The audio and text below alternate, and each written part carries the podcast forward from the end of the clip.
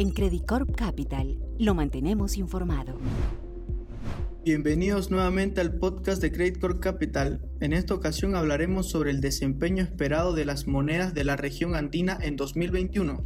El duro golpe de la pandemia y los acontecimientos en lo corrido del 2021, así como los próximos eventos político-económicos tanto en la región como en Estados Unidos, han afectado las dinámicas del comportamiento de las monedas de cada país. El desempeño de las monedas de nuestros tres países, Chile, Perú y Colombia, está sujeto a diferentes situaciones como lo son los avances en los planes de vacunación, el manejo del resurgimiento de los casos COVID-19 y las perspectivas de recuperación económica de cada uno de ellos. No obstante, reconocemos que particularidades como la agenda política en Perú y Chile y la reforma tributaria en Colombia pueden ser factores que agreguen volatilidad al escenario actual y cuyo efecto nos lleva a preguntarnos por el dinamismo de estas monedas en el 2021.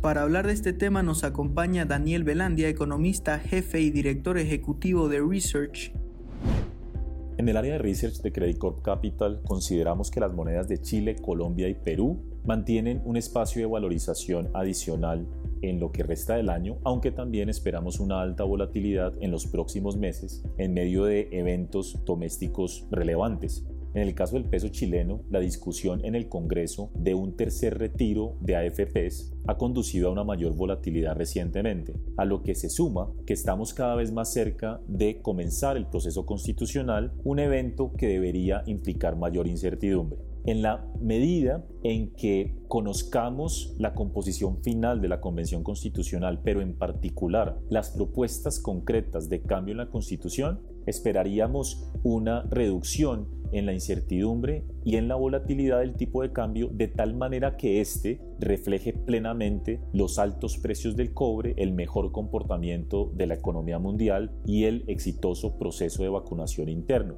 De tal manera que esperamos que el peso chileno se ubique cerca de 6.80 hacia el final del año. En el caso del peso colombiano, esperamos que su estatus de alta volatilidad se mantenga. El peso colombiano es una de las monedas más volátiles del mundo, entre otras cosas, por el alto déficit fiscal del país. Precisamente, el gobierno acaba de presentar ante el Congreso una reforma tributaria que busca abordar este problema. Esa reforma tributaria es determinante para que el país pueda mantener su grado de inversión y así es clave para el comportamiento futuro de los activos de riesgo. Si se materializa nuestro escenario de una aprobación de una reforma tributaria que recaude cerca de 1% del PIB de mayores impuestos, es previsible que la incertidumbre vaya disminuyendo y que los inversionistas extranjeros retomen posiciones en Colombia, de tal manera que el peso colombiano hacia el final del año pueda reflejar en mejor medida los fundamentales de la economía, incluyendo unos precios del petróleo más altos de lo previamente esperado.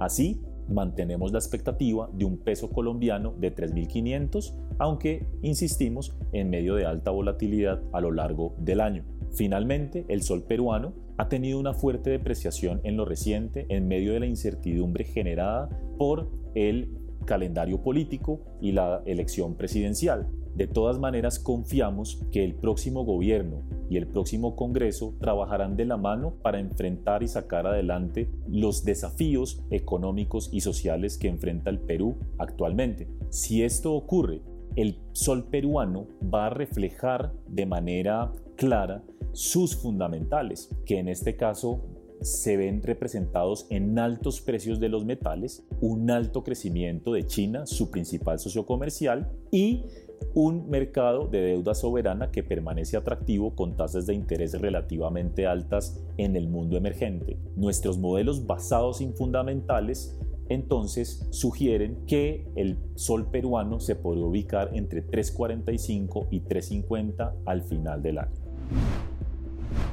De esta manera damos por concluido nuestro podcast sobre las perspectivas de las monedas de la región andina en 2021. Agradecemos a Daniel Velandia y a todos ustedes por acompañarnos. Hasta la próxima.